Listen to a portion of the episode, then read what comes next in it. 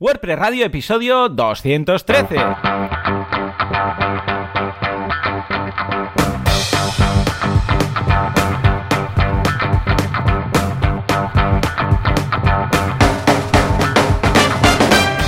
Días a todo el mundo y bienvenidos un día más, una jornada más, un miércoles más a WordPress Radio, el eh, programa, el podcast en el que hablamos de este fantástico CMS llamado WordPress, con el que montamos nuestros proyectillos, hacemos nuestras cosillas, ¿eh? ¿Y quién hace esto? Pues nada, tenemos a Javier Casares, creador, fundador de Internet y además el que pone las IPs cada día por la mañana, y Joan Boluda, consultor de marketing online, director de la Academia de Cursos para Emprendedores, boluda.com. A ver quién tiene huevos a hacer scroll en la home. A ver, Javi, muy buenos días. Hola, muy buenas. El ¿Cómo otro día, todo? que sepas, no sé si fue este sábado Sí. eh, o, el, o el anterior, alguien en Twitter me preguntó, un- una persona de México que escucha el Sí. programa, y me preguntó que si se me había olvidado enchufar el cable. ¿Qué le pasa? ¿Que no le iba algo así, no? No, bueno, se ve que hubo un corte masivo en ah, vale, México. claro. Y entonces me, y me, me escribió por, o sea, me escribió un tuit, oye, se te ha olvidado. con-?" Y le dije, mi respuesta fue que, que la noche antes me había costado un poco tarde. Entonces que Claro. había posibilidades de que me hubiera dejado algún cable por conectar por la mañana. Pero sí, Efectivamente, sí, sí, sí. Pero bueno, aparte del cable que te hayas conectado o no, esta semana has hecho alguna cosilla, algún post habrás escrito, algo, ¿no? He escrito un post, que además lo escribí a principios de esta semana Ah. porque no he estado bastante liado porque me, est- me están llegando un montón de migraciones y de mejoras de infraestructura y tal, que una de las cosas que me estoy dando cuenta es que la gente tiene peor las cosas de lo que yo. Sí, eh, no dejará de sorprenderte Siempre, esto. siempre, mm, ¿sabes? Tengo esa sensación de que el mundo de infraestructura está mejor de lo que en mi cabeza está. ¿Verdad? Y, y la verdad es que sí, entonces, bueno, muchas migraciones y tal. Bien. Y ayer, eh, ayer o antes de ayer, me entretuve un, un rato en escribir un, un post sobre las cabeceras de caché, sobre el tema, porque una de las cosas que siempre hablamos con, con el tema de las cachés, pues mucha gente lo que hace es instalar algún plugin de caché y tal, pero claro, esos plugins de caché lo que hacen es crear una, una página, digamos, estática donde antiguamente era dinámica. Es decir, si tú tienes la página principal, pues es como que cacheas esa página principal. Pero luego todo el tema de imágenes, todo el tema de estáticos, toda esa parte no se sirve eh, correctamente. ¿Vale? Entonces eh, me puse a escribir un artículo que, que está en WP Sysadmin en el blog de cabeceras de caché y además descubrí una cosa que no conocía y que debe de ser bastante nueva. Supongo que la habrán lanzado con, con el HTTP2 o el HTTP3, que es una cabecera que la voy a mirar para no A ver. cagarla. Porque básicamente lo que te permite es decir, en cabeceras de caché está el H, ¿vale? Que es el caché control, que son los clásicos. Eh, y luego está, bueno, el expire, select tal. Y luego hay uno nuevo que se llama clear-site-data. ¿Vale? Que Hmm. claro, el nombre ya lo dices, Clear Site Data es limpiemos datos del sitio. Y entonces esto dije, uy, esto no me suena. Y es bastante curioso porque lo que hace es, un- es algo que seguramente os ha pasado o nos ha pasado a todos, que es que hay algo en la caché del navegador del usuario Hmm. que tú como webmaster no puedes limpiar. ¿Qué me dices? Porque, ¿En claro, serio? Claro, tú en remo, o sea, la gente siempre le dices, oye, ¿has vaciado la caché? Esto seguro que lo has preguntado 20.000 Bueno, veces. madre mía. Vale, pues han, han lanzado una cabecera que tú desde la web puedes vaciar la caché del navegador del usuario. Oh, qué práctico. ¿Vale? Entonces, eh, me ha parecido muy interesante, incluso porque, por ejemplo, una de las cosas que luego estuve mirando en los tickets del track de WordPress, que era, eh, porque una de, las, de los ejemplos que se pone es, cuando hagas logout, eh, lanza esta cabecera para que un usuario que estuviera logueado en tu web, bueno, en este caso en el WordPress, eh, se le vacíe todo lo que tenga eh, pues de cookies, de caché ah, y de vale. storage. Al hacer el logout directamente. Claro, que cuando Ah, pulses bien. en el botón de salir del panel de administración, pues a- porque claro, eh, siempre se pueden quedar cosas, ¿vale? Claro, en el claro. navegador. Sí, Entonces sí, lo sí, que le dices siempre. es, cuando tú hagas el logout, vacíale la caché y absolutamente todo al usuario que ha hecho logout. Vale. ¿Vale? Y entonces, bueno, está, está, y hay un ticket del track que explica y tal, y hay medios parches, pero no acaban de funcionar. Y hay un plugin, hay un plugin que se llama Clear Logout. eh, ah, vale. Hace, hace esto. Ah, muy sí, bien. Sí, está bien. Luego, luego sí me. Mira, lo voy a copiar y pegar, que lo tengo por aquí, y lo, lo dejaré en las notas del, del, programa para que no se me olvide. Y sí, la verdad es que está. Mm, no sé, me pareció curioso, porque ya te digo, era una cosa que lo típico eso, que, que, siempre se comenta de, oye, vacía la caché, no sé qué. Claro, claro. Y, y fue como, ostras, pues si se, si se puede hacer, ¿desde cuándo se puede hacer esto? Claro. Y, y sí, nada, porque bueno. lo que sí que podemos evitar es que se utilice la caché si, por ejemplo, está logueado, ¿no? Lo típico, muchos plugins de caché. Claro. Si loguean al usuario, entonces se evita todo caché y tal, ¿no? Pero Sí. en este caso sería, no, no, usa el caché, pero cuando se loguea Cuando o acabes, se desloguea, vacías. ¡pum! Todo vacío. Ah, pues lo todo lo bien. que tengas de, de este dominio, digamos, o de este hostname, o bueno, de toda la configuración. Pero bueno, está bien. Y luego he detectado otra cosa que, que también me ha parecido interesante, porque yo esto tampoco sé si es nuevo, porque, a ver, yo, yo hace, claro, a lo mejor hace 10 o 15 años que me leí la documentación de esto y ya la daba por supuesta, pero eh, existe un estado, un, un, o sea, cuando la caché puede quedar bueno, esto seguramente lo habréis visto en, en, con Cloudflare en algún caso, que es que tú entras en una web y la web no funciona. Y entonces te sale un mensajito de Cloudflare Sí, arriba que te dice, que aparece ahí esta web no funciona, eh, pero tal. ¿Qué puede pasar? Que tú tengas, por ejemplo, y voy a poner el ejemplo clásico, que es el logo, em, que tu web deje de funcionar. ¿Vale? Vale. Porque tu servidor ha fallado. Pero tú entras dentro de la página Claro. o estás dentro de la página y quieres que se cargue todo. Pues pu- hay un max-stale, stale, que te permite esto. Es decir, tú le puedes decir, por ejemplo, a la imagen del logo, cachéala durante 3600 segundos, que sería una hora, pero le puedes pasar otro estado que es, eh, si luego vas a recuperar ese logo de nuevo Sí. y no eres capaz de conseguir recuperarlo, esa caché, aunque sea obsoleta, Ujú. manténla una hora más. Vale, vale. Entonces, de esa forma, podrías hacer que, mm, que una web que, por ejemplo, tenga picos de tráfico, que tenga muchos errores 500 o cosas así, haya determinados elementos que suelen dar error que, que los aproveches de la caché del usuario. Vale. No sé, ya digo, ¿eh? muy interesante el... porque hay cosas nuevas, ¿eh? sobre todo para los que, como yo, vengan de antiguo y crean tener en la cabeza todos los, todas las cosas de caché históricas.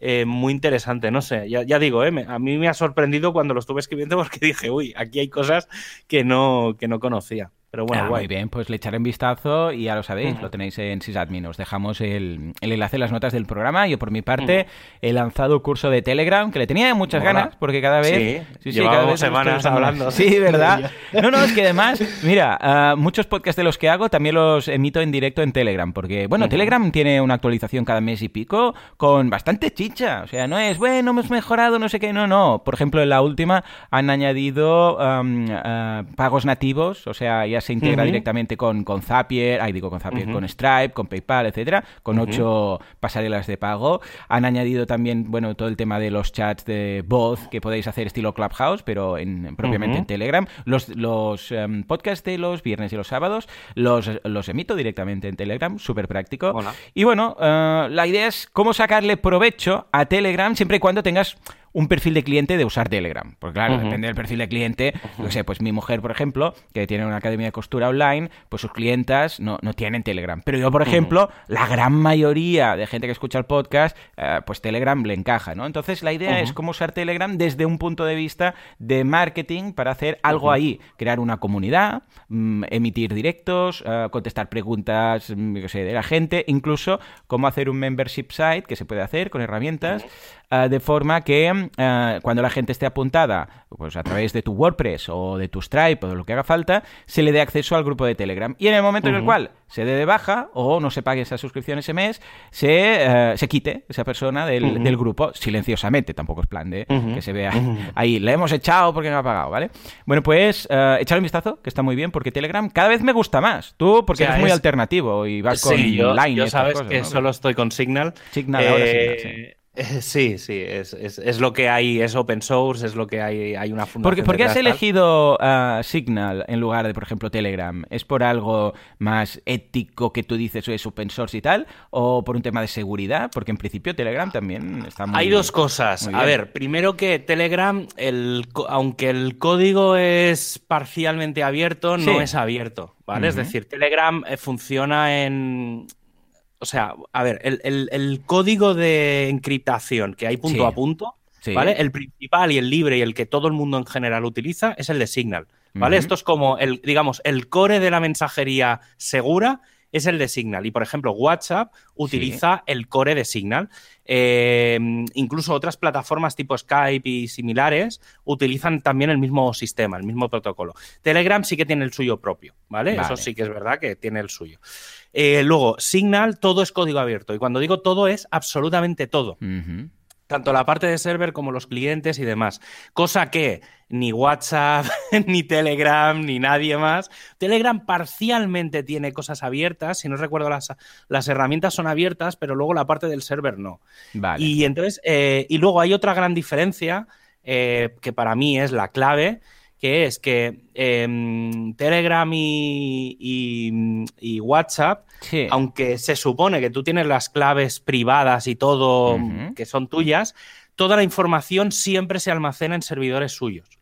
Vale. ¿Vale? Es vale. decir, uh -huh. aunque es punto a punto, todo se almacena. Y uh -huh. como las claves se generan de una forma un poco rara, se supone que como está todo almacenado, todo tu historial está almacenado en su lado, de alguna manera se puede, lo pueden desencriptar ellos, uh -huh. ¿vale? Signal funciona de forma diferente porque, primero, el, el Signal sabe quién manda el mensaje, ¿vale? Uh -huh. Los servidores, digamos, pero no sabe a quién va dirigido. Vale. Uh -huh. Vale, entonces, y luego hay otra cosa que es, sí que es verdad que se guarda como una señal dentro de los servidores, sí. pero no se guardan los mensajes. Vale. Es decir, el mensaje es punto a punto. Si los dos dispositivos no están encendidos a la vez, uh -huh. el mensaje no se manda. Es decir, no se almacena el mensaje en ningún sitio, solo en los dispositivos que lo van a leer. Vale, Por lo tanto, vale. a nivel de seguridad es clave. Todos los periodistas, gente normalmente que está muy dedicado a, a cosas privadas, eh, utiliza Signal. Vale, ¿vale? yo o sea, como a mí si me para, hackean para se van a aburrir mucho con las fotos de, de mi perro y de mis niños, yeah. pero la verdad es que no. No, pero, pero yo, bueno, por ejemplo, por caso... ejemplo, hay una, por ejemplo, yo por ejemplo veo mucho los políticos que hablan de WhatsApp, tío, yo si tengo conversaciones políticas estratégicas, yo nunca las haría por WhatsApp, uh -huh. ¿sabes? No sé, eh, y menos por Telegram. Eh, en el caso de periodistas, por ejemplo, que tienen pues, cierto secreto, pues tampoco tiene mucho sentido. En el caso de, mm, eh, de negocios, o sea, si tú tienes que escribirte con la cúpula directiva de no sé qué empresa, yo tampoco lo haría de forma pública. Al final es un tema de, de privacidad sobre todo, o por ejemplo, si vas a mandar eh, esto, yo esto lo digo por experiencia, ¿eh? todo esto. Uh -huh. eh, pero, por ejemplo, si tienes que mandarlo un PDF o un, un Excel con los datos financieros de la empresa, en la vida claro. se me ocurriría mandarlos por WhatsApp, ¿sabes? Entonces, claro, yo todo, todo lo que va con, o sea, mensajería, ahora mismo para mí es Signal. Telegram tiene sus cosas, ¿vale? No digo que no sea segura, pero el hecho de que sea un poco oscura, a mí me preocupa un poco. Y más sabiendo que, bueno, que los rusos han metido mano por ahí, bueno, que han querido meter mano por ahí, entonces, bueno, eh, no sé, es, me da un poco de cosa. Me pasa un poco como con WeChat, ¿vale? O sea, yo WeChat no lo usaría en la vida. Bueno, ¿vale? Eh... Que, son el, que son los chinos, pues no, porque ahí, tío, sabes, bueno, sabes que está compartido todo con... Y, y bueno, Telegram va al modelo ese, ¿eh? A mí uh -huh. me mola. Sí, sí. Al final están metiendo... Es que yo estoy encantado. O sea, WeChat, sí, creo que es WeChat, ¿eh? ahora que no, que no uh -huh. lo líe. Eh, al final todo, o sea, la gente en, la, los, la gente que vive en China solo uti o sea, utiliza solo WeChat. O sea, tú entras en WeChat y desde WeChat eh, usas Internet. Hmm. Es decir, si necesitas buscar algo, lo buscas dentro de WeChat. Si quieres pagar algo, lo pagas con los QRs de WeChat. Vale. O sea, todo se hace desde WeChat y Telegram está copiando ese modelo, que hmm. mola, ¿eh? O sea, en ese sentido, como producto, mola mucho pero claro, es, es, otra cosa, ya no es una herramienta de mensajería, claro. Telegram. O sea, para mí ya ha dado un paso más. Yo personalmente es eso, con que se puedan mandar textos imágenes y documentos, ya me doy por satisfecho. No, no, igualmente. No, no. Bueno, yo de hecho documentos y tal uso muy poquito, pero de vez en cuando sí que vale la pena. O sea que échale un vistazo, veréis todo eso y luego también el fantástico mundo de los bots, que es una gozada. Ahora, por Sí, ejemplo, tengo sí. un bot muy práctico que me pilla el MP3 de mi podcast. Tengo un en boluda.com barra Telegram, tengo un canal y entonces ahí la gente que es muy fan de Telegram pues puede escuchar mi podcast ahí. Entonces cada día yo subía el MP3 y ahora he programado, bueno, Isco, que es un eh, programador que está especializado en esto, me ha programado un bot y pilla de mi feed el MP3, pum, y lo sube automáticamente en el eh, canal de Telegram con su caption, sus historias y tal. Eh, súper Bueno. cómodo. La verdad es que Sí, en el momento sí. en el que hay APIs de por medio, que puedes hacer virguerías, imaginación sí, al poder. Más que otra cosa, es imaginación Sí, al poder. sí, es, es sacarle el potencial máximo a, a las APIs. ¿Me estás hablando de sacarle el potencial máximo a alguien? Estás hablando de nuestro patrocinador. ¿Hay algún hosting el cual no utilice todo el potencial máximo de una página web? ¡Oh! Cientos, miles. En el multiverso hay hostings malvados.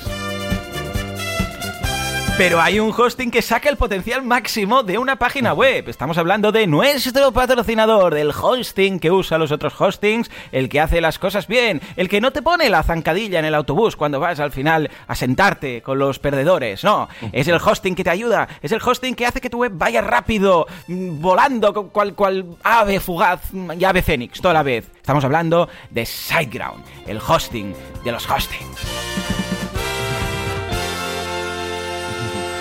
Ojo, ojo, que esta semana he, hecho una visto un- migración. he visto un gráfico, sí, eso te iba a Sí, decir. digo, sí, estoy sí, viendo aquí un gráfico. Correcto, que- en las notas del explícame, programa. Explícame Mira. que, que ya intuyo lo que es. Efecti- a Effective pero Wonder. explícame, He migrado a luluferris.com, que es la web de mi mujer, que ahora os comentaba, que tiene una academia de, de costura, ¿vale? Si hay algún costurero o alguna costurera que, o alguien que quiere aprender, luluferris.com, ahí cuelgo el CTA. Bueno, pues el caso es que la tuve que migrar porque había ese problema. ¿Te acuerdas de ese problema que yo te comentaba? Las webs que tengo en este virtual, bueno, es un servidor virtual y tal, ah, de vez en cuando le da como para perder la conexión cuando estoy escribiendo un post largo, que estoy ahí un rato, Sí. eso que te lo piensas, ¿cómo haces tú esos post cortitos, ¿vale? Pues que de repente te sale el cartelito ese rojo que se ha perdido la conexión, la no sé qué. Entonces tal. tiene- te- tenía que abrir una pestaña nueva, abrir el cache eh, de extensión de Chrome, borrar todo el caché de Chrome, ah, volver a abrir la pestañita, entonces no sé qué, volvía. Bueno, un rollo patatero, ¿vale? Bueno, pues eh, dije, a ver, vamos a, vamos a empezar a mover cosas, a ver, eh, vamos a. va- lo- lo- cuando hay un problema, lo típico que dices es cambiemos una Des- cosa. des- descartar. Exacto, descartar. Y entonces le dije a Mon, Mon, a ver, ah, voy, a, voy a migrar esto a, a SiteGround, ¿vale? Y me dijo, vale, ningún problema, nosotros te lo hacemos, dame, dice, ¿cuánto ocupa la web? Le dije los datos, dice, bueno, entonces no hace, eh, no hace falta ni, ni acceso SSH, simplemente dame el, mi SQL y tal, y te lo migramos todo. Y sí, sí, nada, pues esto se lo dije una noche y esa madrugada ya tenía el mail de, de SiteGround que dice, ya puedes cambiar el name. Que lo que hice fue primero cambiar el TTL a 60, Ujú. porque dije, bueno, de la name solamente, eh, para, para que solamente era cambiar la IP. Eh, es lo que dijimos en su momento, ¿eh? que lo más práctico para hacer estas cosas es tú lo migras todo, eh, bajas primero, bajas el TTL, el time to live del, A, del registro A, a a 60 o algo así, que solamente tarde un minuto en hacer el cambio. Luego, mm, copias todo, cambias solamente esto, miras si funciona, si todo funciona, estupendo, y si no, pues nada, vuelves a cambiar el, el registro A y no ha pasado nada aquí, ¿vale? Bueno, pues hicimos eso, hice el cambio y bueno. Bueno, el cambio. Os dejo. eh, déjalo. Coloca también Sí, esta- sí. este gráfico en el. En un el post. 30% más de, Sí, sí. de velocidad. De 1200. Bueno, de- de respuesta. sí, prácticamente bajó casi casi que la mitad, porque de 1200 milisegundos hemos pasado a 650. No, a 700. Casi. O sea, viendo, prácticamente nos vamos a la mitad. Ah, miradlo, veréis de repente la bajona que ha hecho de, de tiempo de respuesta y de, y de rapidez. También le he pasado Page Speed. Ahora estoy acabando de jugar con Optimizer, con SiteGround Optimizer, a ver qué, qué se puede hacer, de lo que dijimos el otro día, de minimizo archivos, junto archivos. Entonces lo que estoy haciendo ahora es mirar a ver de los archivos eh, cuáles son, o sea, de todo lo que se puede hacer lo estoy haciendo uno a uno. Y entonces miro en el gráfico a ver qué pasa. Y page speed, el page speed a ver qué pasa. Entonces, un día minimicé el HTML. Que lo de minimizar el HTML no lo veo mucho, porque yo soy bastante de mirar código. De View Yo lo suelo hacer, ¿no? Y normalmente no, es, no encuentro muchas páginas que tengan el HTML minimizado Mm. a dos líneas, ¿eh? Pero bueno, ahí lo dejo. Bueno, pues Mm. porque a veces eso que indagas y dices, ay, a ver, esto es un WordPress, esto no sé qué, y empiezas a mirar por ahí qué tiene en el código, ¿no? Bueno, pues luego también minimicé JavaScript, luego también... Ah, algo que, que fue muy chulo, que tienen la opción de precargar las eh, fuentes de Google, hacen un prefetch y tal, a través del sistema. Bueno, y cada dos días incorporó algo nuevo. ¿Vale? En lugar de activarlo todo, decir, sí, todo, todo, boom, porque entonces es cuando algo peta y dices, vale, ¿qué ha no hecho que que pete? pasa. ¿Vale? Eh, en cuanto a la migración, lo único que ocurrió, y no sé por qué, un día lo, lo buscaré que, esté, que tenga un poco de tiempo, es que eh, a pesar de tener el debug, el modo de debug en falso, ah, me salían warnings. Muy raro, muy raro. Y entonces Porque puede ser, los claro, podría ser algo del PHP. O sea, piensa que el modo debug de WordPress es debug de WordPress, pero Sí. luego, eh, claro, luego hay debugs en otros sitios. Era por un, era porque tenía un ACF eh, con un vector que pasaba, un array me pasaba unas imágenes y eh, le hacía, le pedía un count del array para ver si había Ah, tres dice imágenes. El is contable. Exacto, entonces me decía porque cuando por no había, cuando es- no había eso el es P- array. Eso es PHP. Eso es porque la. No sé si es en la 7.4 Ujú. que, que algo cambia con respecto a las versiones anteriores de la 7 de PHP, Ajá. que es todo el tema de lo, de lo que se puede contar, ¿vale? Es decir, de la función count o de, de todo lo contable, digamos. Vale. Y, y entonces, claro, por ejemplo, un array, eh, si no tiene elementos o está Claro, mal no formado, contable, tal, cuando le claro. dices, oye, cuéntame cuántos elementos tiene esto, y dice, oye, es que no, No sé contable, contar claro. esto de aquí, pues no sé cuántos elementos, o por ejemplo, un objeto. O sea, hay cosas que se pueden contar y cosas que no. Exacto. Entonces, eh, eso es una de las cosas que cambió bastante eh, en una de las últimas versiones. No sé si fue la 7.3 o la 7.4. Pues, pues puede ser, sí, porque sí. claro, ah, seguramente en el hosting antiguo tenía una versión un poco, pues la Vieja. 7.3 y con esta el SOTE 4. Y entonces, ¿qué ha pasado? Pues que han dicho, hey, eh, ocurre esto. Básicamente ACF crea tres imágenes en los tutoriales de, de costura de, de mi mujer y dice, si hay tres imágenes, muéstralas. Si no, no las muestres. Son unas imágenes que se muestran antes del post, ¿vale? ¿Y qué pasaba? Que, claro, si no había imágenes, pues no podía contar, porque el array no se formaba o debe estar nulo, no sé, tampoco lo escupí ahí, no, no, no vi exactamente, no hice un dump ni nada, pero cuando ya vi el problema, pues nada, hice una, una función wrap, para entendernos, que decía que si no, creo que al final puse, si es array, no sé si puse si es null o si no es null o algo así, ¿no? Y dije, entonces, si ocurre esto, pues, si es, sí, creo que dije, si es array, entonces hace esto. O si, si el array no es null. No sé, bueno, puse una condicional y entonces desaparecieron, ¿no? Estuve a punto de decir, mira, voy a ocultarlo todo por PHP o H, pero me sentí un poco tirando la mierda debajo de la alfombra, ¿sabes? Sí, bueno, eso. Dije- A ver, Y dije, ¿y si lo arreglo? Porque es un warning, tampoco pasa nada. Pero Sí, casi que sí. mejor arreglarlo, ¿no? sí, bueno, a ver, depende. Sí que es verdad que eh, en general a mí los warnings me preocupan relativamente poco. Ya, pero me hace rabia cuando entro en un log del servidor y Sí, veo eso cada día sí, sí, sí. 800 Sí, mil. sí, Porque, sí. claro, lo que pasa igual es que eso lo que, hay que hacer, ve, ve, lo que ve. hay que hacer es reportárselo al desarrollador. Claro, pues claro, lo mismo que te pasa a ti le está pasando a otras miles de personas. Bueno, esto fue un cima medida, o sea que era culpa Ah, mía. bueno, entonces sí es un cima medida. Sí, Sí, sí, yo ahí normalmente, si nos ponemos a hablar de programación, cuando, cuando tienes que validar una, una variable o un array O algo, yo suelo usar siempre el if, isset, eh, por ejemplo, pues eh, array, Claro. eh, luego ampersand, ampersand, eh, eh, lo que sea, y Claro. luego, por ejemplo, isArray del valor cero igual a mm, hola, ¿sabes? Vale, Entonces, voy validando primero, ¿existe esto? Y luego, Vale. si existe, em, ¿es realmente lo que tiene que ser? Y luego, si es lo que tiene que ser, existe ese valor. Entonces, hay como varias validaciones. Al Claro. final, un buen programador, una buena programación, Mm. es esto, es lo que estamos hablando. Es validar muchas veces toda la casuística posible. Porque si yo hubiera puesto, si el array 1 es igual a no sé qué, claro, ahí, ahí hace aguas todo. O sea, Ya, primero, está eso es un liado. array, sino, claro. Entonces, pero bueno, pues mira, si hablando de. de, Hombre, qué que casualidad. que- gente que quiera optimizar, Venga, va. Eh, tú, estabas diciendo que ibas aplicando eh, cada como paso a paso. Correcto, cada, una de las cosas. Del plugin. Pues mira, pues la gente de SiteGround tiene un ebook que se llama 21 trucos para tener, para tener una web en WordPress ultra rápida y o sorpresa, tiene 21 trucos para mejorar la velocidad de tu WordPress.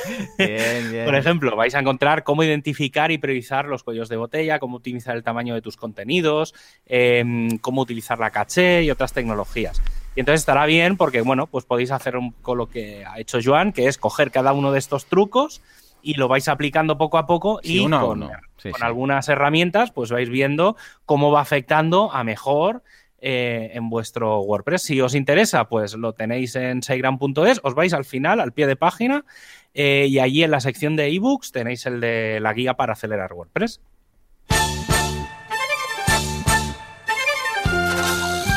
Actualidad, prestualidad, ¿qué pasa con Gutenberg y los patterns?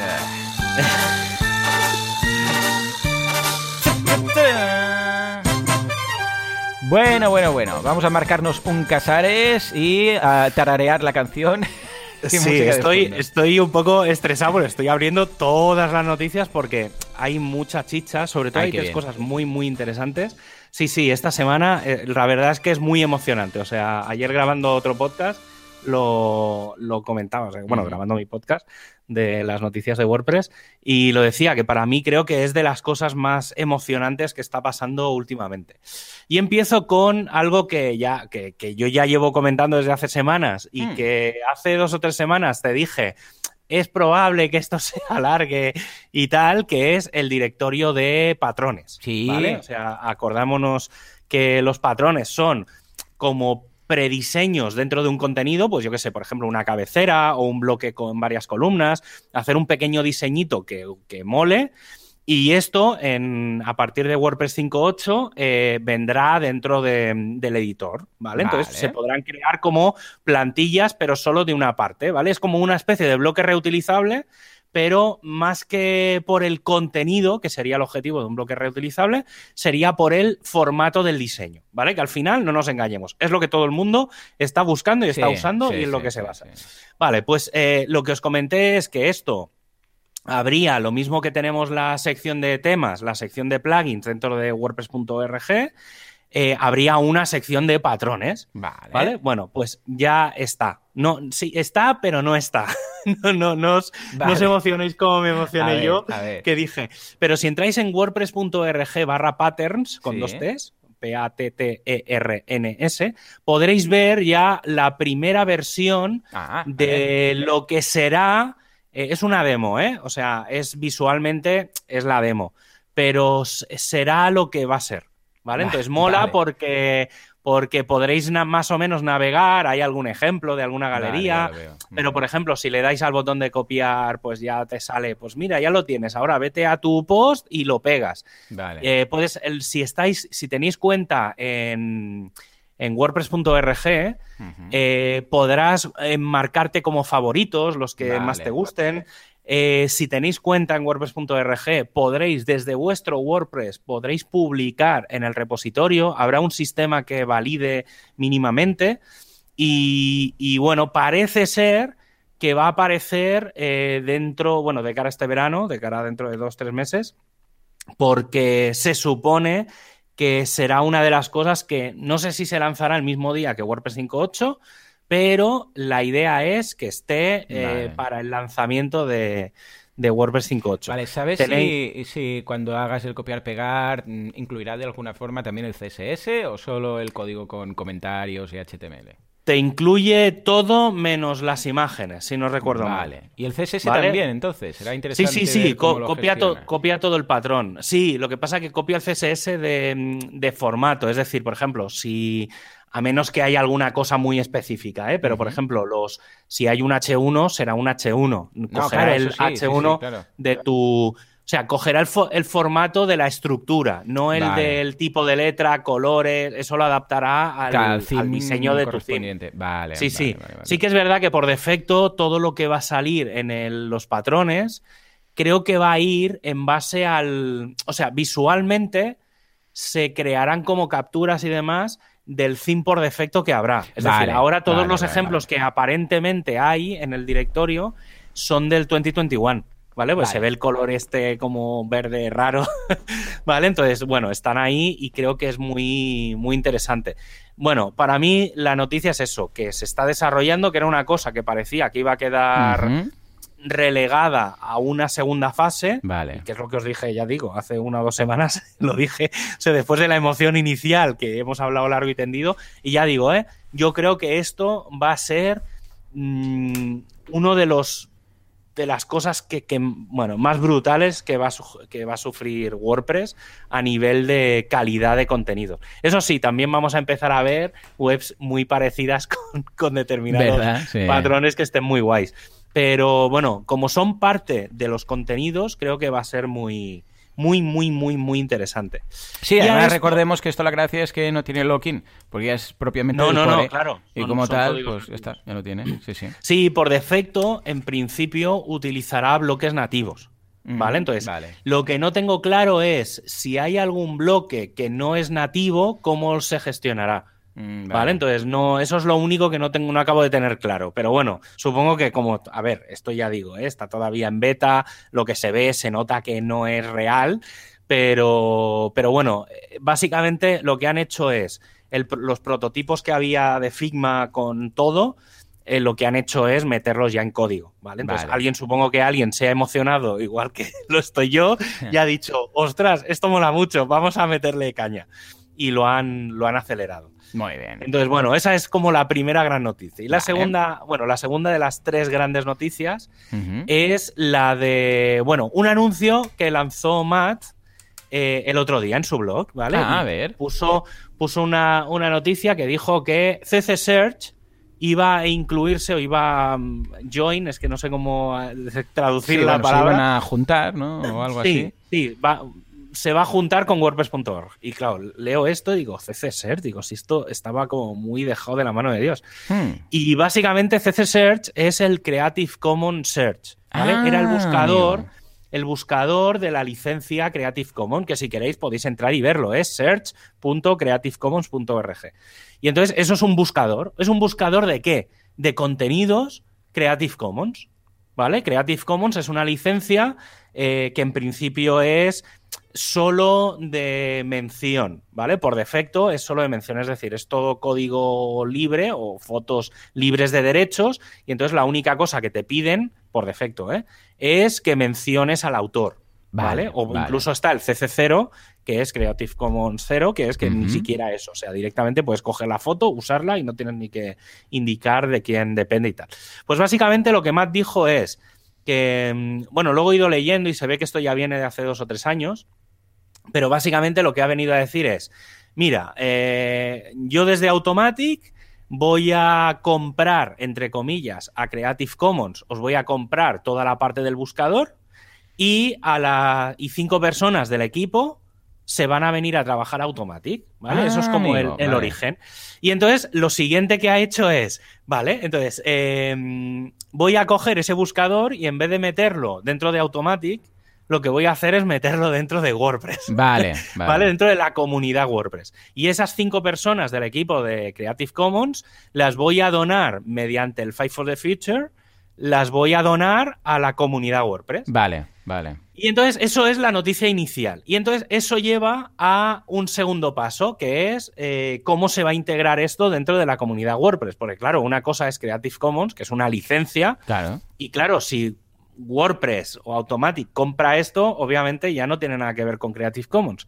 Y entonces este proyecto se le ha cambiado el nombre a la parte de búsqueda. ¿eh? Es, un, buscador que ya tiene, eh, a ver, que lo voy a mirar porque no me quiero equivocar, tiene 500 millones de eh, imágenes. Madre. De, de 50, bueno, imágenes son imágenes, audio y vídeo. ¿Vale? Pero bueno, sobre todo imágenes y vídeos será lo que más tal. Y entonces, em, esto se va a llamar, se va a convertir en el proyecto Openverse, ¿vale? Openverse. Y va a ser eso, va a ser un buscador. Entonces, ya está creado el canal en el Slack que se llama Openverse, habrá más canales seguramente. Dentro de GitHub em, habrá, habrá cuatro repos, ¿vale? El de catálogo, script, frontend y API. y eh, se creará una sección en el Make que será el equipo de Openverse. Y esto estará, aunque os voy a dar la URL si entráis, no va, al menos ah, voy a darle clic para asegurarme que sigue sin ir, que es wordpress.org barra Openverse. Vale. Eh, aquí lo que habrá es lo que podéis encontrar, o sea, básicamente será un rediseño del search.creativecommons.org. ¿Y qué es lo que vamos a encontrar aquí o cuál es el objetivo? Todo esto viene de que muchas plataformas de imágenes, de compartir imágenes, eh, han cambiado todo el tema de las licencias. Vale, Entonces, ¿qué pasa? Que un Plus creo que se llama, que era como la principal. Entonces, ¿qué pasa? Que claro, la gente de WordPress, en este caso WordPress.com, eh, que es lo que va detrás de Automatic, eh, en este caso, ¿qué pasa? Pues que la gente no sabía dónde encontrar imágenes para poder incluir, incluir en sus blogs. Pues básicamente, más lo que ha dicho es, os voy a dar 500 millones de imágenes para que podáis meter en vuestros blogs. Y seguramente lo que habrá es que cuando vayas, yo creo que va a ser el modelo un poco parecido al del Giphy, ¿vale? Que es que tú entras dentro del WordPress, pondrás barra imagen. Te saldrá el bloque de imagen y podrás poner en algún pequeño buscador, pues pondrás eh, gatos. y entonces te saldrá un listado de un montón de fotos de gatos y dirás, quiero usar esta, pum, y la añadirás. Yo creo que va un poco por ahí. Entonces, creo que este es el segundo. Esto no, no creo que sea muy inmediato. Yo creo que lo veremos de cara a finales de año, porque será WordCamp US. Y entonces yo creo que esto lo presentarán de cara a finales de año. Em, pero básicamente es eso. O sea, lo que vamos a tener es algo que normalmente nos cuesta encontrar, que son material gráfico, y luego yo incluiría también el de vídeo y el de audio. El de audio no lo tengo tan claro, pero el de vídeo, sobre todo, material muy visual que podamos con un clic incluir en nuestro WordPress sin tener problemas de licencia.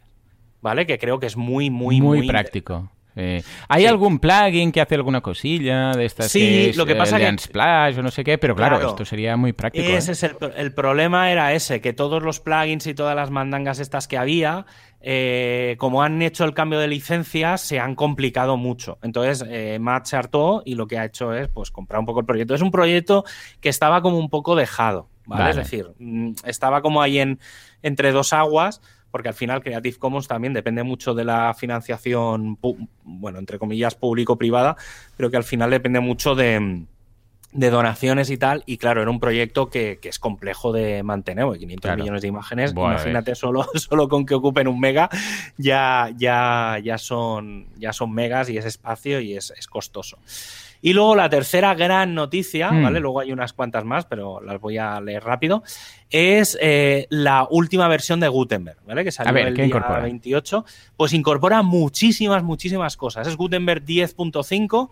Eh, como siempre digo, los que utilicéis mucho Gutenberg, en general, o sea, los que utilicéis mucho los bloques, os recomiendo enormemente eh, incluiros el plugin Gutenberg. ¿Por qué? Pues bueno, Cosas que lleva, ¿eh? Tampoco voy a entrar mucho en detalle porque es bastante, o se lleva muchas cosas. Primero lleva eh, todo el tema de los patrones, ¿vale? Es decir, todo el tema de patrones ya se va a poder empezar a utilizar dentro, de, eh, dentro del editor de bloques, lo que significa que si os creáis un patrón, con un copia-pega lo podréis mover a otra de vuestras webs. ¿Vale? es decir, podríais, tener, podríais tener una web de desarrollo donde hagáis diseño y ahí crear un montón de patrones. Y todos esos patrones luego utilizarlos como queráis en vuestras webs. Vale. Luego han mejorado mucho toda la parte de edición de, de las plantillas, de los templates y demás. ¿Vale? Sobre todo para para el tema de la selección de plantillas y demás, que es toda la estructura, digamos, es como la agrupación de patrones, ¿vale? Es la típica página del eh, quiénes somos, demás, que sea, oye, añádeme toda esta plantilla y que te genere toda la, página. Qué guay Una funcionalidad muy interesante que creo que no sé por qué no se ha hecho antes, pero bueno, eh, las típicas cosas que, que a saber, que es que podemos em, eh, incrustar PDFs. Oh, muy bien, directamente, sin necesidad de plugin, historias. Ah, muy bien. Efectivamente, o sea, hasta ahora cuando añadías un PDF te lo añadía como un fichero de descarga, que te lo le podías pulsar y entonces se descargaba el, el, PDF o, depende del navegador, se abría en una pestaña nueva, una ventana nueva y se podía leer ahí, pues ahora lo que veremos es pues como una imagen o un vídeo. Veremos el PDF dentro del contenido, ¿vale? Obviamente como se queda la el menú propio del lector del PDF, eh, en el que hay pues, los botones de imprimir, descargar y demás. Entonces, si te lo quieres descargar, pues pulsarás ahí descargar, pero ya se ve incrustado. Lo bueno es que se puede redimensionar. Es decir, si tú tienes una página en, por ejemplo, en apaisado, en horizontal, eh, puedes hacer que la altura del PDF sea menos, tal, entonces te permite ciertos cambios. Luego, otra cosa bastante interesante, que es las bueno, toda la parte de widgets dentro del personalizador. ¿Vale? Todo eso estaba un poco en el aire, ¿vale? Porque es lo que. Bueno, pero los widgets ya los teníamos, ¿no? Ahí en sí, lo que pasa es que tenemos los widgets con bloques. Ah, hechos vale, con bloques. Vale, entonces. entonces, hasta ahora tú lo que tenías era en el menú, digamos, tenías añadir un bloque de párrafo. Correcto. pulsabas y ese bloque se te iba al personalizador. Ahora directamente vas a poder ver los bloques ya formateados y entonces añadir bloques con contenido y con todo directamente desde el personalizador. Además, han metido, por ejemplo, que desde el propio personalizador puedas subir dentro de un bloque de un widget, puedas subir, por ejemplo, una imagen o un vídeo ¿vale? Cosa que solo se podía hacer pues con el logo, con tal, pero no dentro de los widgets. Tú podías incluir un widget, pero no podías editar el widget al uso, ¿eh? Y luego han metido, digamos, otros lo que se llama en inglés el richer format, ¿vale? Que es el formato enriquecido, eh, sobre todo para algunos, para algunos widgets. Y bueno, eh, hay, creo que si no recuerdo mal, hay como 20 mejoras, 30 correcciones de, de, de bug fixes, de, de, problemas que ha habido. Hay como 10 o 12 experimentos nuevos. Hay muchísima documentación. Es una de las versiones de Gutenberg más bestias que nos podamos encontrar. ¿Vale? O sea, realmente va a ser un punto, se nota que hay, que, que está, que dónde está el foco. O sea, se nota claramente dónde va a llegar WordPress 5.8. Va a ser una muy buena versión, ¿eh? WordPress 5.8 al menos en funcionalidades y demás, va a ser muy, muy, muy potente. y luego comento por encima dos o tres cositas. Eh, eh, hace unas semanas también creo que comenté, a ver si encuentro cómo se llama el, el plugin. Sí, eh, comenté que se estaba trabajando en la funcionalidad del rollback, ¿vale? ¿Por qué? Porque a veces, eh, sobre todo en hostings malos, ¿vale? Por llamarlo de alguna manera, sobre todo, bueno, en que tengan pocos recursos, vamos a decirlo así, no tiene por qué ser malo, sino que tienen pocos recursos, a veces subes un plugin un poco grande y, por ejemplo, cuando lo va a descomprimir, el zip que descomprime, pues eh, se queda a mitad o yo qué sé, pasa algo. Y entonces, claro, se te queda el plugin a medio instalar. Entonces, eh, había una de las cosas que se plantearon fue crear como una funcionalidad hmm. que era la de hacer rollback. ¿Vale? Pero hacer como un rollback automático, es decir, no de decir, oye, se me ha instalado esta nueva versión, ahora quiero volver a la anterior. No, es, se me está instalando esta versión, se ha quedado estropeado a, mitad de camino, ¿vale? Pues automáticamente eh, voy a dejar la versión anterior y voy a decir, oye, ha habido un problema con la actualización de este plugin, ¿vale? Que ahora, si pasa eso, suele pasar que el plugin se desactiva, eh, incluso se rompe. ¿Vale? Entonces, claro, eso es un problema. Sí, porque además queda a pues veces medio, media carpeta ahí instalada y lo intentas instalar y te dice ya existe, pero vas al listado de plugins y te dice que no, y dices, pero ¿en qué quedamos? Y claro que si te pasa a ti o a mí, claro, vamos al FTP y listo. Sí, pero pues claro, la gente normal, pues le dices, entra por FTP y te dice lo que. Ya, está. Sí, se pierde. Bueno, pues un poco yendo en esta línea, eh, esto era un proyecto que, tiene un plugin, o sea, hay un plugin en el repo que es un feature plugin que se empezó a trabajar y se ha creado como un, equipo ya dentro del equipo de Core que se va a dedicar exclusivamente a esto. Vale. Entonces, esto va, la idea es que dé soporte al Core, eh, a los plugins y a los themes. Vale, vale. Las traducciones no tiene mucho sentido porque al final es un fichero y ya está. Y entonces, bueno, hay, hay como mil tickets abiertos de cosas que se pueden hacer, de gente que ha propuesto, porque claro, como estaba el feature plugin, se han propuesto mil mejoras, ¿vale? Porque en el momento en el que tienes una base, claro, mucha gente se ha puesto a rebuscar en el código y ha encontrado muchas posibles mejoras. Y bueno, está ahí. La verdad es que es un proyecto muy interesante, sobre todo eh, yo creo que también va muy en la línea, y esto no quiero relacionarlo, pero al final mi mentalidad un poco retorcida. ¿Os acordáis que hace un par de semanas o tres hablamos sobre los anuncios de Wix? Hombre, por supuesto, sí, sí, los anuncios, de Wix, los, de WordPress, ¿eh? los que pone a parir a WordPress, sí. claro, una de las cosas que decía en los anuncios, una de las principales bazas de los anuncios era eh, que WordPress se rompía con, el tema de las actualizaciones. ¿Vale? Entonces, no quiero pensar mal, pero es como muy raro que haya salido esto ahora. ¿Vale? Entonces, de todas formas, luego me estuve leyendo el artículo de. Bueno, a ver, este plugin lo tenemos ya desde hace. Eh, lo tenemos de hace, desde hace bastante más que estas campañas de. Sí, sí, ¿eh? sí. Sí, sí. Pero luego me estuve mirando el, artículo que publicó el, CEO de Wix y en realidad, claro, es muy raro todo, porque en realidad hmm. ataca a WordPress y las, lo que, con lo que ataca son cosas de la edición comunidad. Es decir, porque, por ejemplo, el tema de las actualizaciones de WordPress, solo a, la gente de WordPress.com, en principio no les afecta. No, no, claro, claro. ¿Vale? Pues luego, claro, entonces, eso, digamos, el anuncio iba en contra de la comunidad. Pero luego te lees el artículo de Wix, del director de Wix, y él lo que se mete es contra Automatic.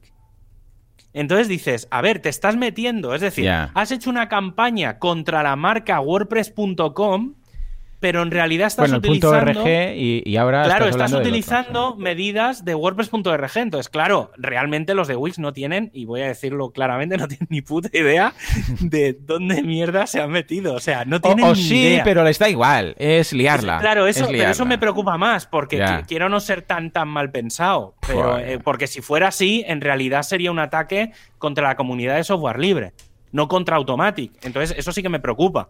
El tema está en hacerlo así, para lo que se queda con la copla de sí, sí, WordPress, no sé qué, de WordPress es Que hablen de uno aunque sea bien. Ya está. sí, sí, que hablen de uno. Pues bueno, paso de noticia. Eh, otra de las cosas que también se estaba comentando mucho era la mala documentación que hay en WordPress, ¿vale? En realidad yo creo que no es un tema de que sea mala, sino de que no llegamos a tiempo. ¿Vale? Es decir, cuando sale, sobre todo cuando sale una nueva versión, siempre lo comentamos aquí, que está el Dev Notes ese que sale, el artículo ese donde está todo el mogollón de noticias, que de ahí es un poco luego el resumen que os hago yo aquí en el, en el programa, pues una de las cosas que se está comentando es que eso tiene que mejorar. Y entonces hmm. eh, en los tickets se van a meter unos, unas etiquetas de Needs Dev Note, ¿vale? O Needs Docs, sí. ¿vale? Que son eh, etiquetas, digamos, para que algunos tickets de nuevas funcionalidades o de cambios que haya, eh, la propia gente que ha abierto ese ticket, los que lo han corregido, los que han comentado en medio, todo el que esté implicado en un ticket de alguna mejora, una funcionalidad, eh, cree la propia documentación de ese ticket. Entonces, que no tenga que venir alguien del equipo de documentación a perseguir o a intentar entender qué es lo que se ha hecho en ese ticket, sino que la propia gente que lo ha hecho, cuando acabe de hacerlo, le añada, en el propio ticket se añada como un parrafito en el que se explique, incluso lo que comentan es que se pongan ejemplos extra, no solo los que había, sino ejemplos extra de, para añadir a la documentación, tanto al Hell Hub como al Dev Hub, ¿eh? o sea, tanto desarrollo como usuario final. Y creo que es muy interesante porque era una de las cosas que, aparte, la persona que lo ha comentado es una persona que está bastante metida, o sea, es un peso pesado de, del equipo. Y creo que puede ser muy interesante. Pues ya digo, ¿eh? que la, gente de documentación está un poco harta de que cuando se saca una nueva versión haya que correr, cosa que a mí también me parece, ¿eh? porque creo que todos vamos corriendo. Sí que es verdad que, bueno, en esta, en esta ocasión vamos a tener casi un mes, porque si no recuerdo mal, más o menos sobre la tercera semana de junio em, saldrá la primera release de WordPress 5.8 y hasta el 20 de julio eh, es que vocalizo mucho porque si no, no se entiende. Eh, y entonces, claro, hay un mes de diferencia entre la RC y la versión definitiva. Entonces, yo creo que esta vez vamos a llegar con una bastante buena documentación. Y luego, para, para cerrar, y hoy luego lo veremos también, que no hay mucha cosa a comentar, eh, otra de las, otro de los melones que se ha abierto es que ya se está planificando las WordCamps en persona. ¿Vale? Entonces, aquí quiero hacer varios incisos. Porque sí, sí, mucho. Sí que es verdad que ya hay tres mm, zonas del mundo donde se están empezando a hacer meetups presenciales, que no quiero... Ah, mira, sí, Taiwán, Nueva Zelanda y Australia, ¿vale? Que obviamente son, Nueva, sobre todo Nueva Zelanda y tal, sabemos que son COVID cero, ¿vale? Objetivo COVID cero. Entonces, lo que han hecho es eh, que allí, digamos, las meetups ya se están volviendo a hacer presenciales. Básicamente lo que se comenta es, apar- apare- o sea, aparte de las cosas obvias, que es mascarilla, distancia, menos gente, etc, etc, etc, o sea, lo que vendría a ser adecuarse a la legislación vigente, lo que sí que están diciendo es que, sobre todo, yo creo que ellos calculan que el primer año, es decir, lo que sea 2021, lo que se pueda llegar a hacer este año, y 2022 incluso, eh, o al menos yo creo que hasta mediados de 2022, lo que dicen es que todas las, en la, en la medida de lo posible, todas las WordCamps que se hagan presenciales se hagan con streaming. ¿Vale? es Mm, decir, vale. antiguamente lo que se hacía era, solo se hacía grabar el vídeo y publicarlo en WordPress TV. Ahora lo que se está diciendo es, que yo creo que también tiene cierta lógica, que es con todo lo que hemos aprendido Claro, de emitir claro, en directo sí. en, en- hoy en día, pues lo que se viene a Ha decir sido un es curso intensivo, sí, sí. Hombre, tío, yo el otro día he, apre- he aprendido tantas cosas, tres cámaras, varios micros, sí, sí, estoy muy a tope con el tema. Eh, pues básicamente lo que vienen a decir es que si alguien se anima a hacer una mita, una WordCamp, bueno, y hay otra regla de oro que es no se puede hacer una WordCamp presencial Hmm. hasta que se hayan hecho ya una o varias meetups presenciales en ese lugar. Vale, vale. Bueno, tiene coherencia. ¿Vale? sí. Sí, sí, sí, no, hombre, tiene todo el sentido del mundo. Yo creo que incluso habría que, poner como un mínimo, es decir, que haya como mínimo tres meetups o tres meses de, de meetups para que se pueda volver a hacer una, una WordCamp. Bueno, es, es, son cosas interesantes. O sea, yo creo que, que sí que es verdad, que es lo que hablábamos con Mon hace un par de semanas, em, el tema de que se nota ya que hacen falta los eventos presenciales, sobre todo porque están decayendo mucho los eventos online. Sí. Ya no, no hay muchas No, mitas. no, hay saturación. Hay un momento que ya, ya la gente no va. O sea, eran WordCamps o Meetups con tres personas. Y entonces ya dices, bueno, es que la gente está eh, saturada de eventos online. Es que no, no paras. O sea, ha sido Yo el año sigo, de los sigo online. pensando, ya obviamente yo creo que ya vamos tarde, ¿eh? pero, pero creo que soluciones como la que han hecho Galicia y otras comunidades, que lo que hicieron fue, en vez de tener pues las 5, 6, 7 comunidades hiperlocales, ¿vale? Pues de las ciudades, para la parte online se juntan y hacen, por ejemplo, la gente, de- ya digo, ¿eh? el ejemplo es Galicia, que son como 5 o 7 meetups, lo que hacen es, todas las meetups se juntan y emiten lo mismo. Entonces hacen como una gran meetup que sirve para toda una región. Vale. Yo creo que aquí fue ha sido un error no haber hecho algo a nivel España. ¿Vale? Es decir, creo que habría que haberse. Obviamente ahora es muy fácil decirlo, ¿eh? Ya, con, con tiempo. Pero sí que creo que, o bueno, si me apuras a nivel comunidad autónoma. Pero sí que creo que las meetups locales eh, se tenían que haber unido de alguna forma para hacer menos, o sea, hacerlas más frecuentes y poder distribuir mejor la carga, pero claro, en vez de, porque al final se han reducido todo a mucha cosa. Yo, por ejemplo, varias meetups de las que hay en Cataluña se ha seguido haciendo Barcelona-Tarragona, porque la gente que hay detrás, pues es como es. Claro. Y obviamente, pues Juanca, por ejemplo, ahí pues ha metido mucha, mucha presión, pero el resto se han quedado completamente paradas, ¿vale? Por ejemplo, Hospitalet, que estaba muy pendiente y al final enganchó toda la movida y no se pudo hacer ni la, ni la primera, pero Santa Coloma, por ejemplo, que es la que, la- digamos, la que me toca a mí más de cerca, pues eh, claro, en el momento en el que ni siquiera yo estoy allí, eh, pues claro, se ha quedado completamente parada. Entonces, bueno, habrá que ver también cómo se retoma, si van a retomar todas, no está claro. No sé, bueno, lo vemos. Sí, ahora cuando veamos la, la parte de la comunidad, que hoy al final nos hemos enrollado tanto con todo que no vamos ni a poder hacer el listado de plugins que tenía. Pero vamos, ningún problema, ya lo veremos más adelante. Lo dejo para, para un par de semanas en el futuro. Lo que sí que vamos a hacer es el tema del feedback, ¿eh? porque Vale, tenemos una duda que hemos ido arrastrando, pobrecillos, porque Sí, sí, nos sí. enrollamos mucho. Entonces vamos a, a mencionar este feedback y luego pasamos precisamente a esas meetups y esas workouts. O sea que, Ujú. Juanca, por favor, eh, dudas y preguntas.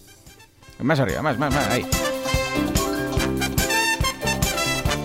Las dudas y preguntas de la audiencia.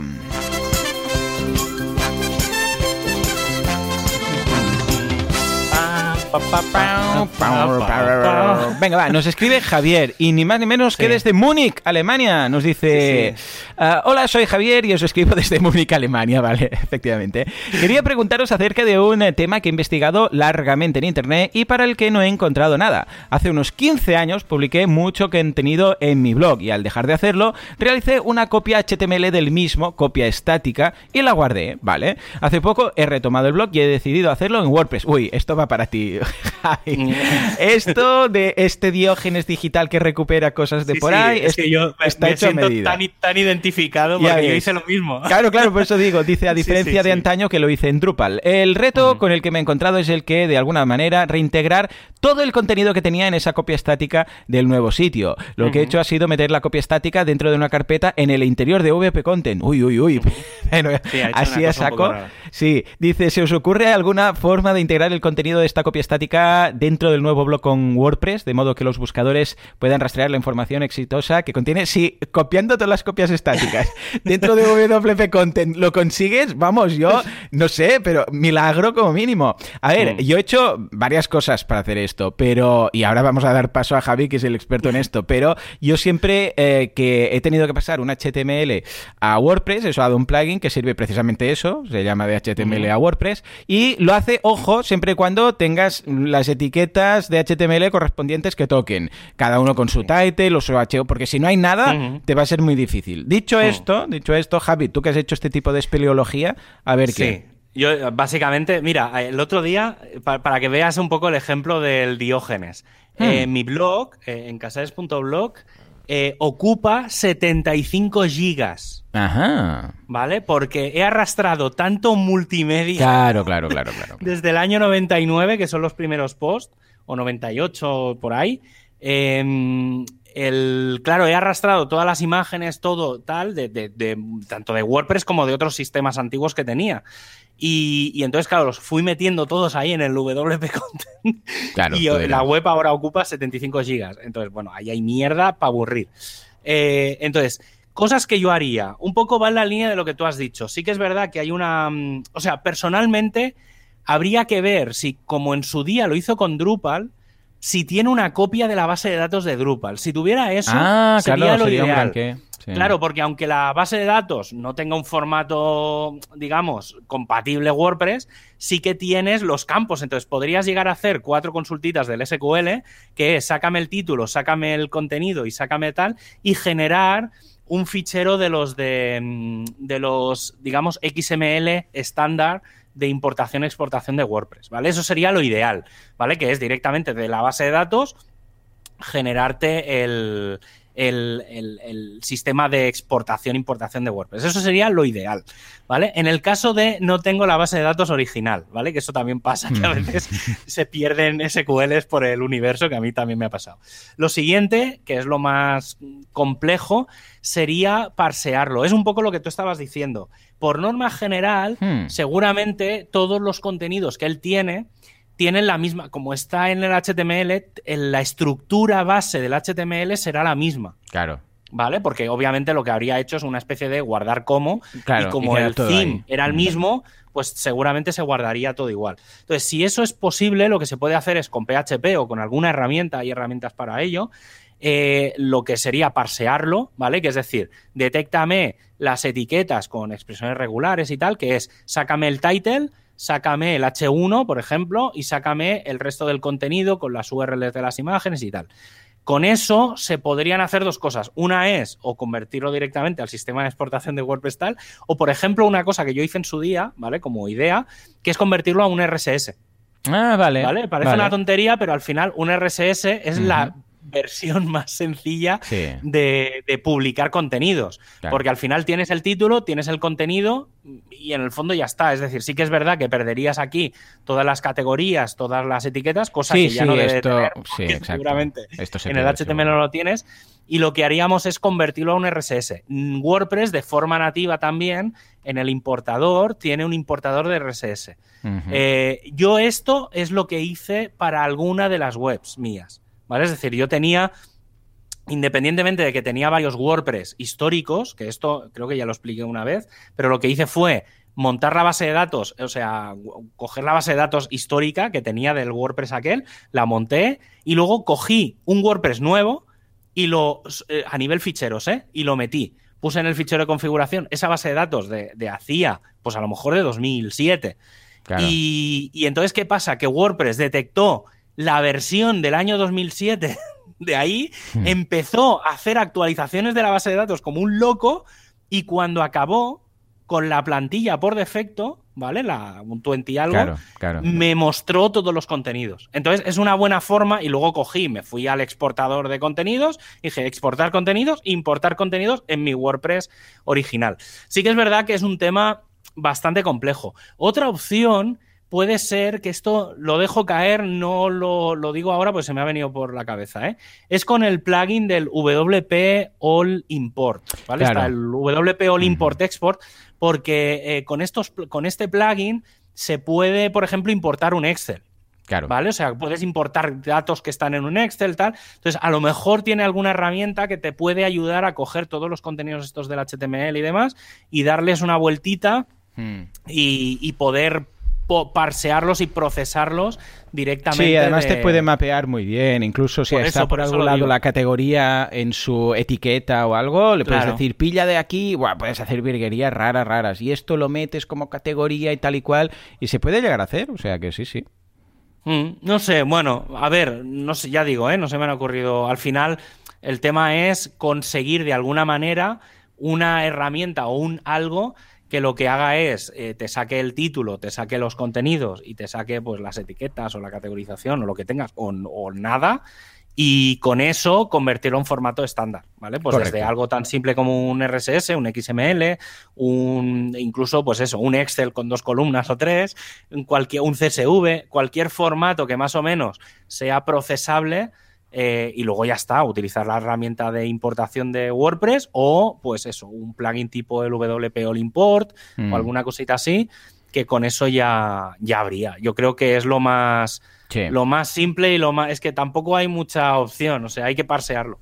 Sí, sí, coger los XMLs, o sea, los HTMLs y convertirlos a algo que una máquina pueda, pueda leer. Sí, algo habrá, seguro, ¿eh? Si le echas un vistazo al HTML, seguro que hay etiquetas ahí, porque lo habrás exportado y, si tenías un Joomla, Joomla coloca sus etiquetas, o sea que algo habrá ahí. Pero de todas formas, si pudiera rescatar eh, la base de datos, entonces eso, eso, sería lo ideal. Sí, pues entonces un CSV, vamos, haces virguerías con el CSV, todo pues, exportado. Claro, porque si tienes la base de datos, al final es L, title, eh, coma, content, from contenidos, y ya está, y te saca el, SQL, que lo puedes exportar eso a un RSS o un CSV y con eso ya está. Ahí sí que seguramente, y esto me ha pasado y aquí lo dejo como una cosa a tener presente, que es, sobre todo si hace 15 años, ¿vale? Eh, que es lo que creo que comentaba, si hace unos 15 años, estamos hablando de unos 2005, 2006, en aquella época se empezaba a usar el UTF-8.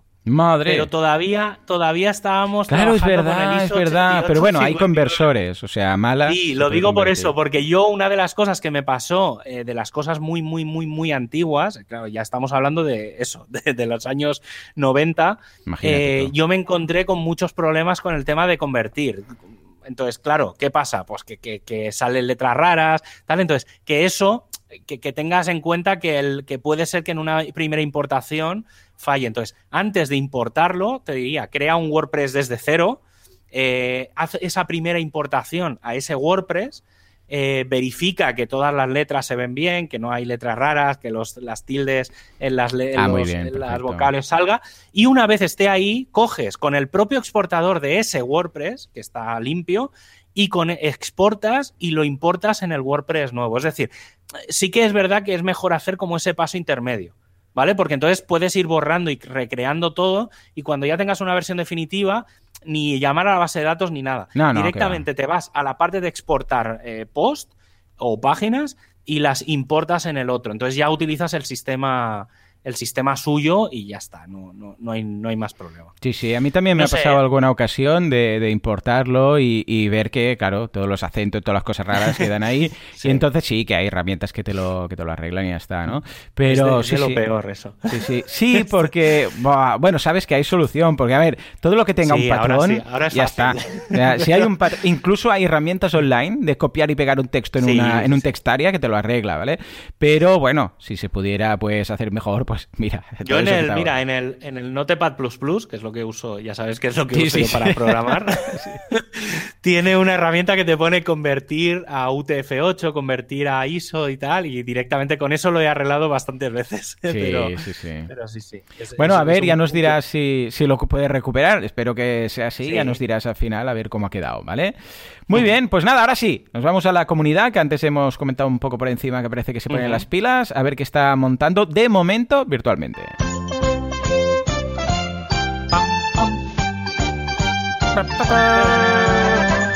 WordPressers unidos jamás serán vencidos, todos juntos en unión hasta darnos el morrón. Claro que sí. ¿Qué tenemos esta semana o estas semanas? Porque por lo que parece se han juntado todas, han entrado como en un ciclo, ¿no? A ver, ¿qué tenemos? A ver, eh, a nivel meetups, eh, justo lo he estado mirando y ah, no hay, o sea, no sé qué pasa. Eh, por favor, organizadores de meetups, yo sé que estáis muy acostumbrados a lo de vamos a hacerla el tercer jueves de cada mes. por favor, dispersaos. Sí, sí, ¿Vale? No, ¿qué pasa? Que sí que es verdad que, que las dos últimas semanas de cada mes se juntan un montón de meetups y las dos primeras semanas en general no hay. Entonces. Claro.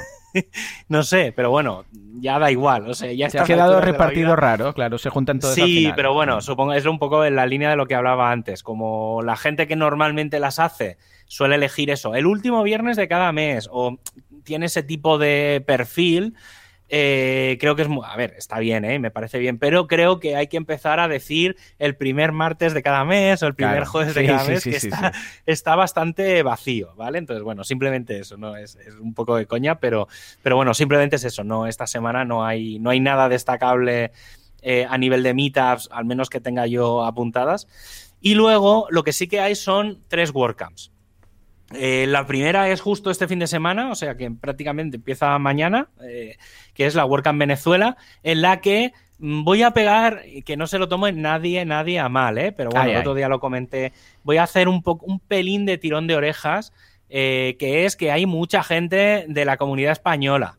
Ah, está, está, bien, pero está mal. Es decir, la idea en una WordCamp es que sea gente local.